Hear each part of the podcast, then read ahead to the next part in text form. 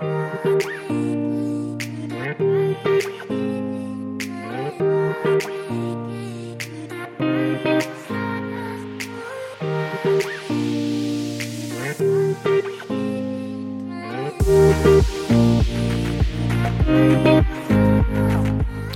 Si tiene su Biblia, por favor vaya al libro de Gálatas en el Nuevo Testamento. Vamos a leer solamente un versículo, que es eh, Gálatas capítulo 5, versículo 1. Gálatas capítulo 5, versículo 1, si tiene su Biblia, por favor. Y si no, tenemos ahí también eh, el versículo en la pantalla.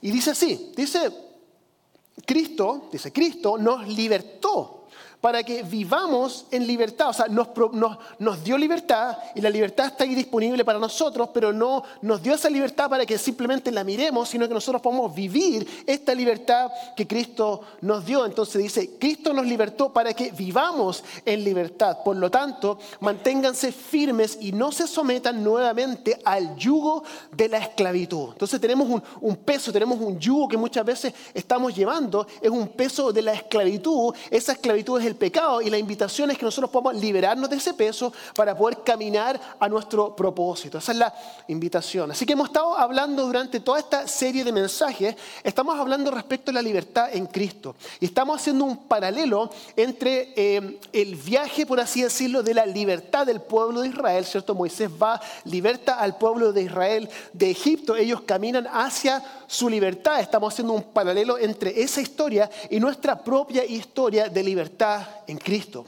Así que hemos estado hablando respecto a esto y la semana pasada estamos hablando de, que nosotros estamos llamados, como decía al principio, a ser libres. Y si, si, usted se recuerda, hablábamos la semana pasada respecto a este momento donde Moisés está frente a la zarza ardiente. ¿Cierto? Y él tiene que tomar una decisión. Dios le está hablando a Moisés, le está explicando cuál es su llamado, le está diciendo, tú tienes un llamado sobre tu vida de ir a Egipto y liberar al pueblo de Israel. Y esa zarza ardiente no solamente para Moisés, sino que cada uno de nosotros, yo esto lo creo con todo mi corazón, tenemos un llamado de Dios sobre nuestra vida.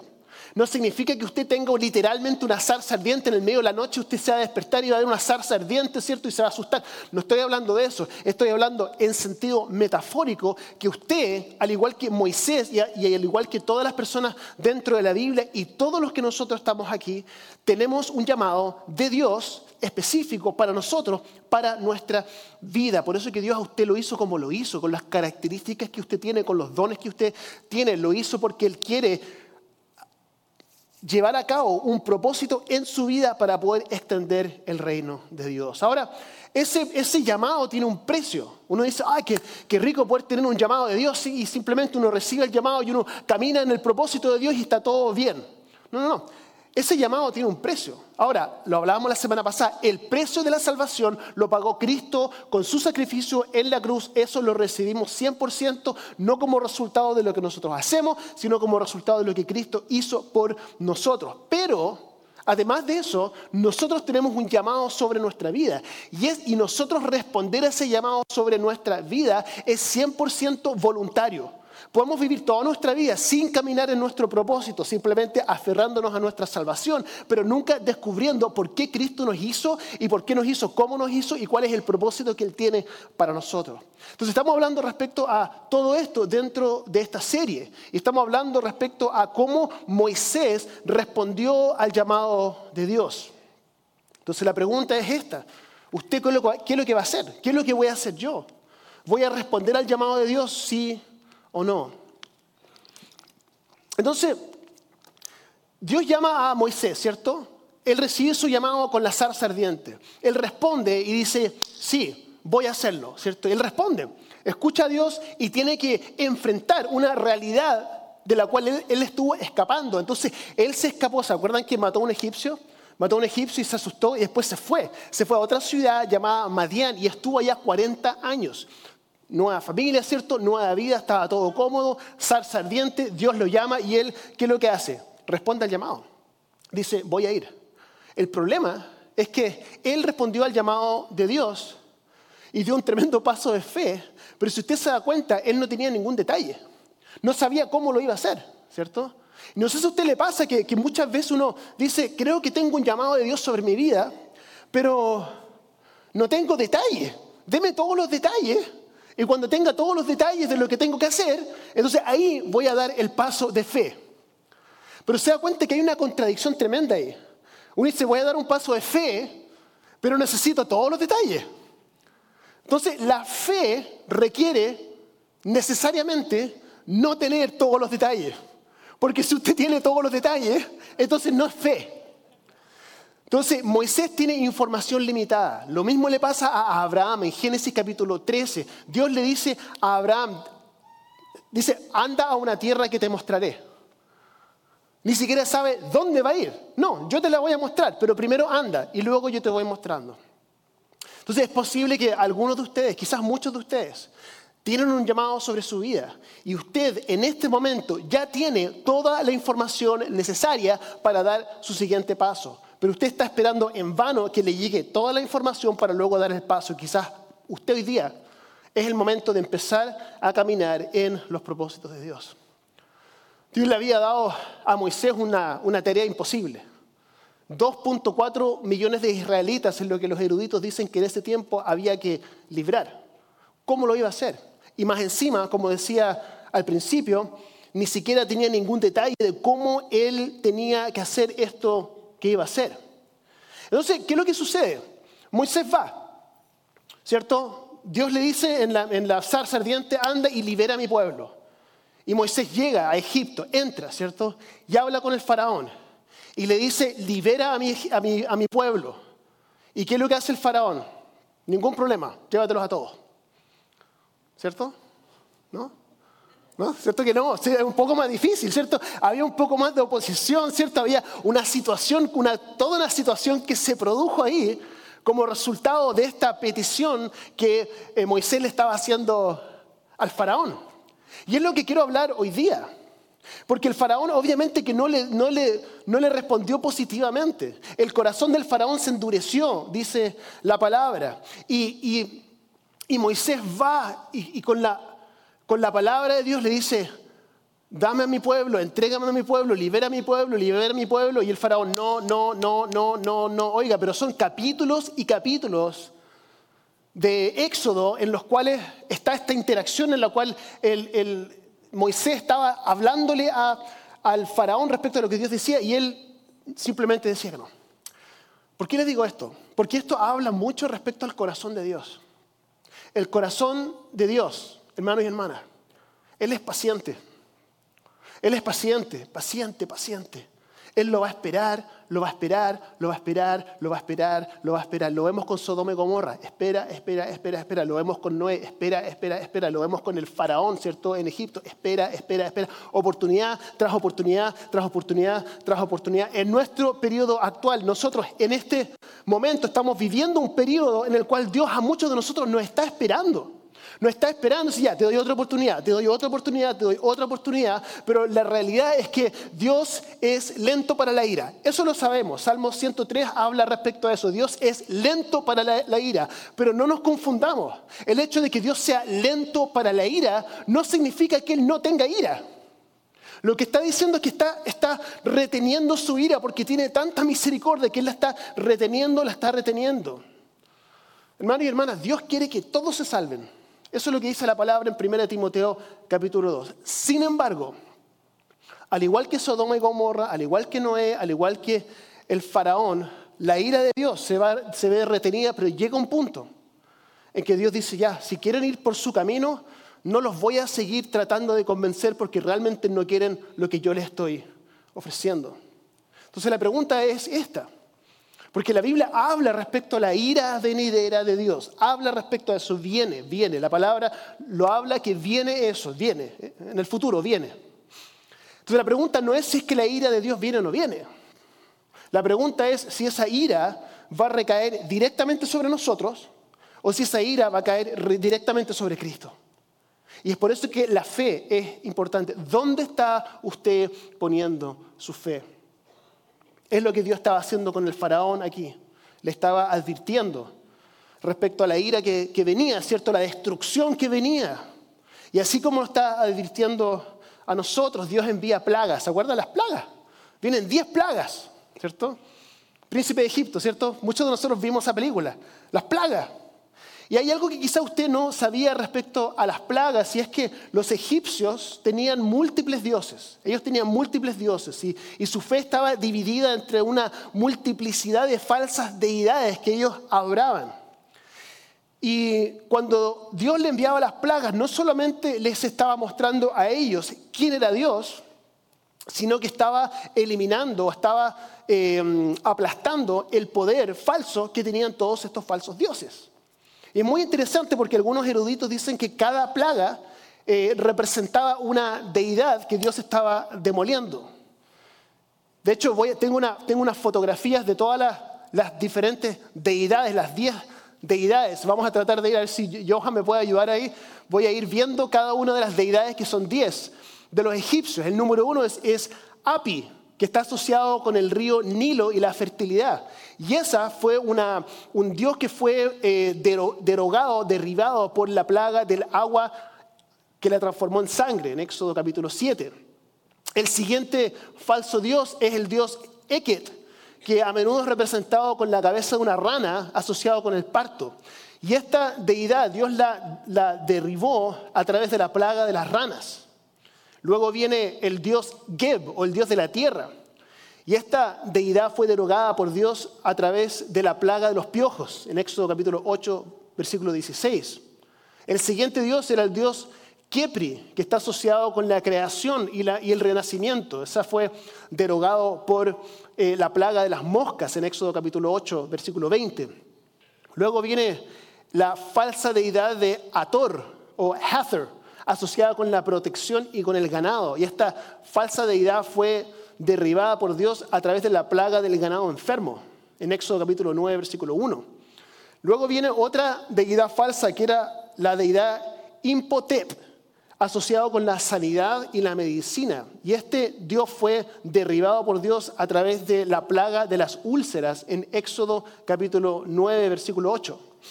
Luego viene el, el otro Dios que es el Dios Nut, que es una diosa del cielo asociada con la atmósfera. Y esta fue derribada por Dios a través de eh,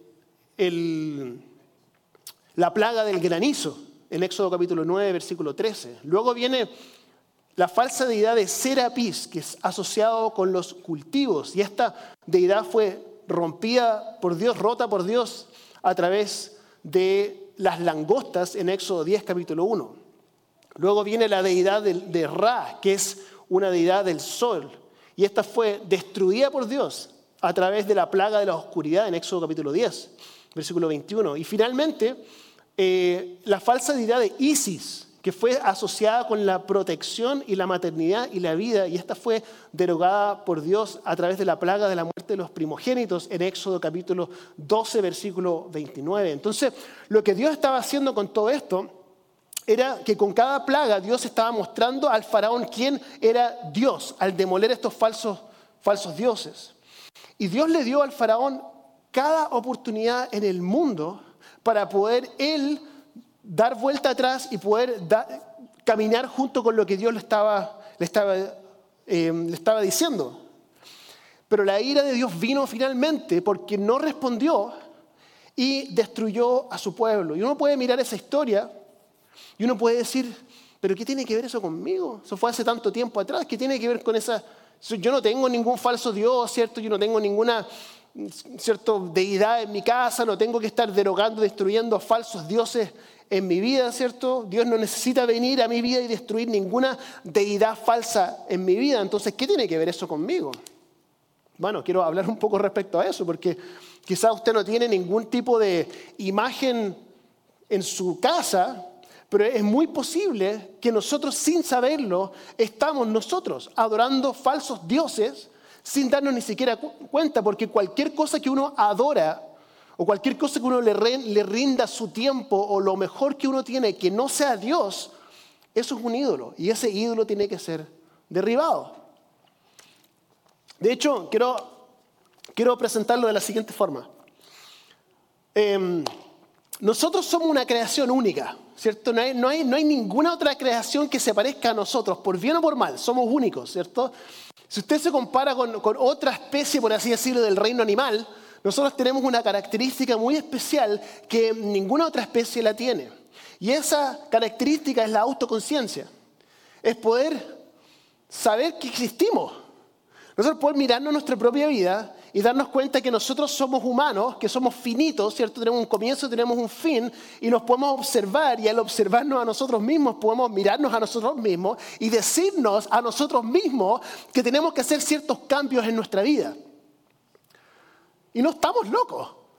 Somos la misma persona, pero tenemos autoconciencia. Nos miramos a nosotros mismos. De hecho, mi mamá una vez me, me dio una lección que nunca voy a olvidar. Me dice mi mamá, eh, tú nunca a una mujer debes nunca preguntarle si está embarazada. Nunca.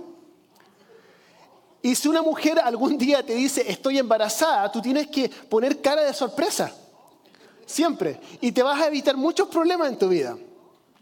Bueno, si usted ha cometido alguna vez el estúpido error de preguntarle a una mujer si está embarazada y esa mujer no estaba embarazada, se va a dar cuenta que uno puede mirarse a sí mismo y decir, Josh, cometiste un error, tienes que cerrar la boca, tienes que escuchar a tu madre. ¿Quién es esa persona que me está hablando a mí? Soy yo mismo. Se da cuenta que nosotros tenemos esa capacidad de poder mirarnos a nosotros mismos y hacer ciertos cambios. Y, hoy estoy un poquito pasado en peso, ¿cierto? Creo que tengo que empezar a ir al gimnasio. Y uno dice, oye, sí, en realidad tengo razón. ¿Quién se está hablando? Te estás hablando a ti mismo. Esa es la autoconciencia, la capacidad de poder tú mirarte a ti mismo y decir, esta persona tiene que cambiar, tengo que, la, posibilidad de mirarse a uno mismo. Esa es la, es la autoconciencia. algunos eruditos dicen que la autoconciencia se produjo en el momento en que nosotros eh, pecamos en el Antiguo Testamento en el libro de Génesis, cuando Dios nos dice, ¿cierto?, a Adán y Eva y tenemos que decidir si vamos a comer del árbol de la ciencia del bien o del mal. El enemigo nos dice, sí, sí, come, come y vas a poder, van a ser tus ojos abiertos y vas a ser como Dios. Bueno, comemos del fruto y ¿qué es lo primero que nos sucede? Nos damos cuenta que estamos desnudos. Qué interesante, ¿cierto? Y en el momento que comemos el fruto nos miramos, hoy estoy desnudo, ¿cierto? No me había dado cuenta. Pero ¿por qué nos damos cuenta de eso? Porque en ese momento tuvimos la capacidad de poder mirarnos a nosotros mismos y eso nos separa de todas las otras especies, ¿cierto? Un animal, todos los animales andan desnudos por la vida y no les importa. Y a nosotros tampoco, ¿cierto? No tienen autoconciencia. Entonces, eso es importante que nosotros entendamos, que nosotros tenemos, tenemos autoconciencia, tenemos la capacidad de poder mirarnos a nosotros mismos y poder hacer cambios en nuestra vida. Usted nunca va a ver a un perro caminando por la calle haciéndose preguntas como, por ejemplo, oye, yo siento que he desperdiciado tantos años en mi vida. un animal nunca va a hacer eso, ¿cierto? Porque no tiene autoconciencia. Pero nosotros sí tenemos la capacidad de poder discernir, mirarnos a nosotros mismos, hacer los cambios. Ahora, ¿por qué le digo todo esto? Esto es muy importante. ¿Por qué? Porque teniendo autoconciencia nos da a nosotros una responsabilidad. La responsabilidad de hacer cambios en nuestra vida, de poder alinearnos a la voluntad de Dios. De hecho, cuando hablamos respecto a la alabanza, es algo muy importante. Si hablamos respecto a nosotros como seres humanos alabando a Dios, nosotros fuimos creados para alabar a Dios, pero nosotros podemos decidir qué es lo que nosotros vamos a alabar.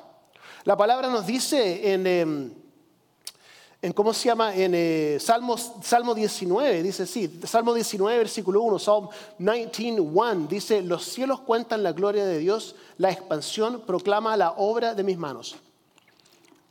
Ok, ¿qué es lo que, qué lo que significa esto? Significa que toda la creación adora a Dios, ¿me entiende? O sea, ¿de qué forma la creación adora a Dios? La creación adora a Dios siendo lo que Dios creó y siendo 100% lo que son. ¿A qué me refiero con esto? Un árbol, lo único que puede ser es árbol.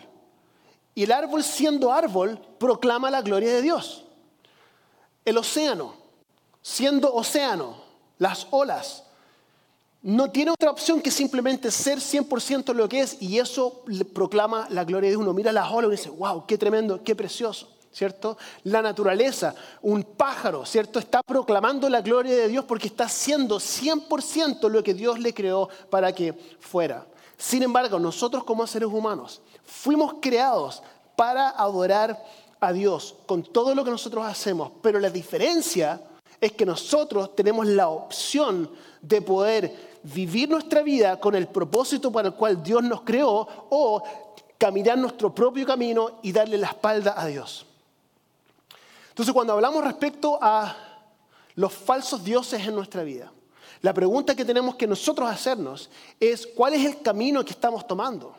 Estamos tomando el camino, como se dice en el Antiguo Testamento, en el libro de Génesis, Adán y Eva, tratando de decidir qué fruto, si es que van a probar el fruto prohibido o si van a simplemente seguir viviendo como Dios quiere que ellos vivan o vamos a realmente hacer lo que Dios nos llama a hacer. La pregunta para ellos es la misma pregunta para nosotros también. Entonces quiero que pensemos un poco en eso. ¿Qué es lo que significa adorar a Dios? Nosotros fuimos creados para adorar a Dios. ¿Qué es lo que significa adorar a Dios? Significa que nosotros le atribuimos toda, todo el valor a Dios. Todo el valor se lo atribuimos a Dios. Cuando vamos a la palabra en inglés dice worship, worth, worship, atribuyendo worth hacia Dios en todo lo que nosotros hacemos y ese es nuestro llamado.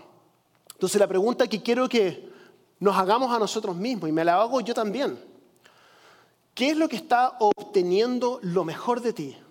Lo mejor de usted, ¿a quién se lo está entregando? Su atención, sus recursos, su corazón, su tiempo, porque, porque a lo que nosotros le estemos atribuyendo valor es lo que nosotros adoramos. Y cualquier cosa que nosotros estemos adorando que no sea Dios es un falso Dios y es un ídolo que debemos derribar.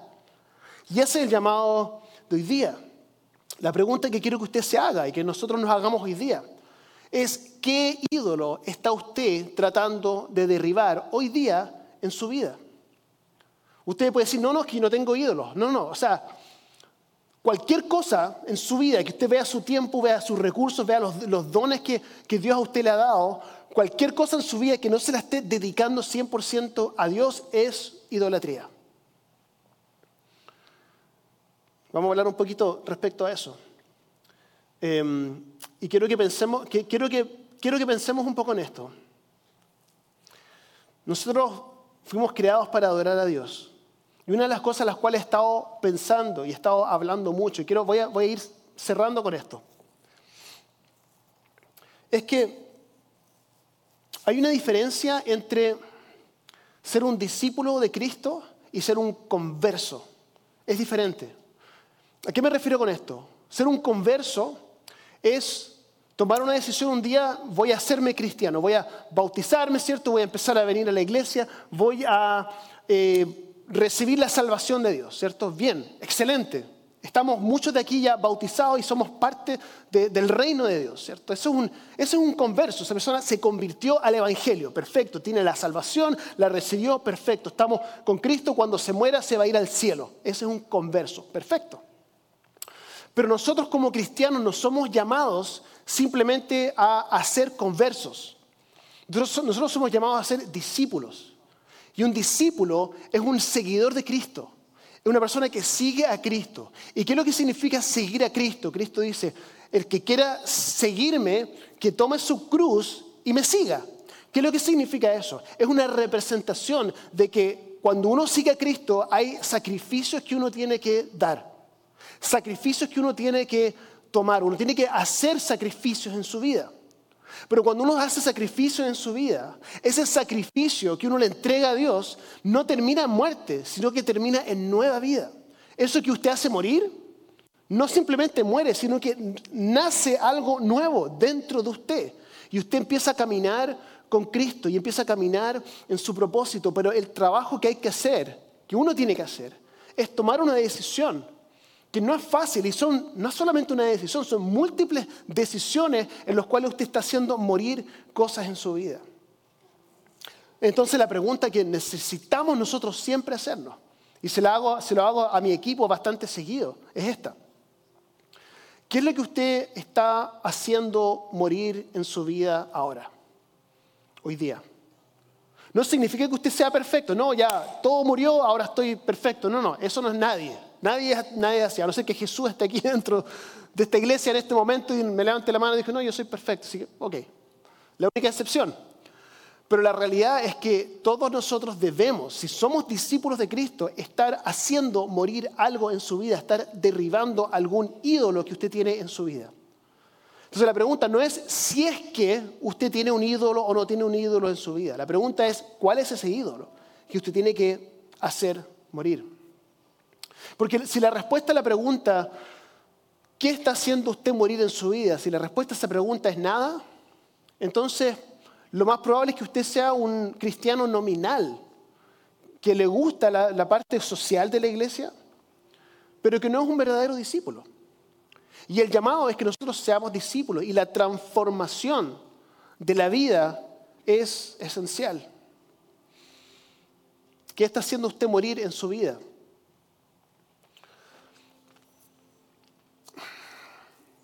La forma en que termina la historia con el faraón, desde la perspectiva del faraón, es bastante trágica.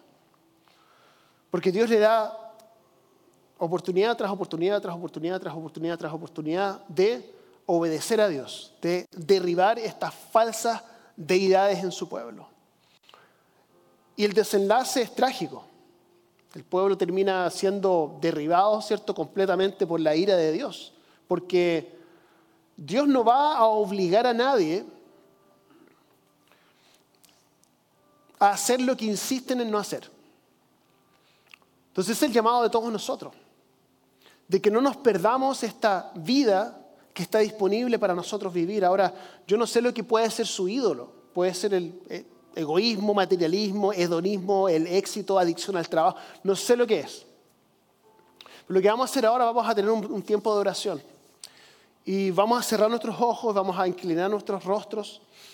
Voy a decir algunas cosas y luego vamos a orar. Y este es un momento para usted, este es un momento entre usted y Dios. Así que vamos a cerrar nuestros ojos, rostros inclinados. Porque quizá usted está aquí hoy día y usted hoy día se da cuenta, quizás por primera vez, que el camino del cristiano no es simplemente venir a la iglesia, dar la ofrenda, el diezmo, la oración, venir a los grupos los miércoles. Usted se está dando cuenta hoy día de que es mucho más que eso. Y que no es una vida fácil, pero tampoco es algo imposible. Y el resultado de dar los pasos que Dios a usted lo está llamando a dar es una invitación a una vida llena de propósito. Quizá usted está aquí hoy día y sabe exactamente cuál es el ídolo que usted tiene que derribar. Y hay ídolos que son muchísimo más complejos que otros. Hay ídolos, por ejemplo, adicciones. Quizá usted está aquí y tiene una adicción a alguna sustancia y necesita ayuda. Y no solamente oración, sino que necesita ir a una rehabilitación, a un programa. Quizá usted está aquí y usted está luchando con el ídolo de la sexualidad. Quizá hay algo en su vida, tiene una, una adicción a la pornografía. Quizá ese es un ídolo que tiene que derribar. Y al derribar ese ídolo va a comenzar a caminar de una manera diferente, más cerca de Dios y en su propósito. Quizá usted está aquí tiene un, un ídolo de la, de la ira. Usted no puede controlar su ira. Se enoja fácilmente y, daña a las personas a su alrededor. Y Dios lo está llamando hoy día a que, a que haga algo al respecto, que usted pueda solucionar ese problema de, de ira. Hay tantas cosas que pueden ser. Entonces yo quiero orar por todos nosotros que estamos aquí, porque yo sé, aunque sea más difícil para algunos admitir que para otros, pero que todos nosotros tenemos algo que Dios nos está llamando a derribar. Y Dios nos va a dar oportunidades. Una oportunidad tras otra oportunidad, tras otra oportunidad. Pero va a llegar el día en que esta vida se va a acabar. Y nos vamos a haber perdido la oportunidad de habernos transformado en las personas que Dios nos creó para ser. Y ninguno de nosotros queremos eso. Así que vamos a orar. Em, vamos a orar. Señor Jesús, damos gracias por la palabra de hoy. Gracias, Señor, porque nos recuerdas hoy día que nuestro caminar contigo va mucho más allá que simplemente un momento en nuestra vida en la cual nos bautizamos y decidimos seguirte. Pero que hay mucho más. Es una, una invitación a una vida llena de propósito. Así que quiero orar por cada uno que está aquí, Señor. Todas las personas tenemos algo que estamos, con lo cual estamos luchando. Yo quiero pedir que nos ayudes a poder dar el paso que tenemos que dar. Y estamos aquí, quizás muchas veces nos sentimos como Moisés, donde nos gustaría tener más información, pero Pero quizás lo que tenemos hoy día es suficiente para poder dar un paso hacia lo que tú nos estás llamando a poder hacer. Gracias por el sacrificio de Jesús que nos da la fuerza y la motivación de hacer todo esto. Oramos esto y te damos gracias en el nombre de Jesús. Amén.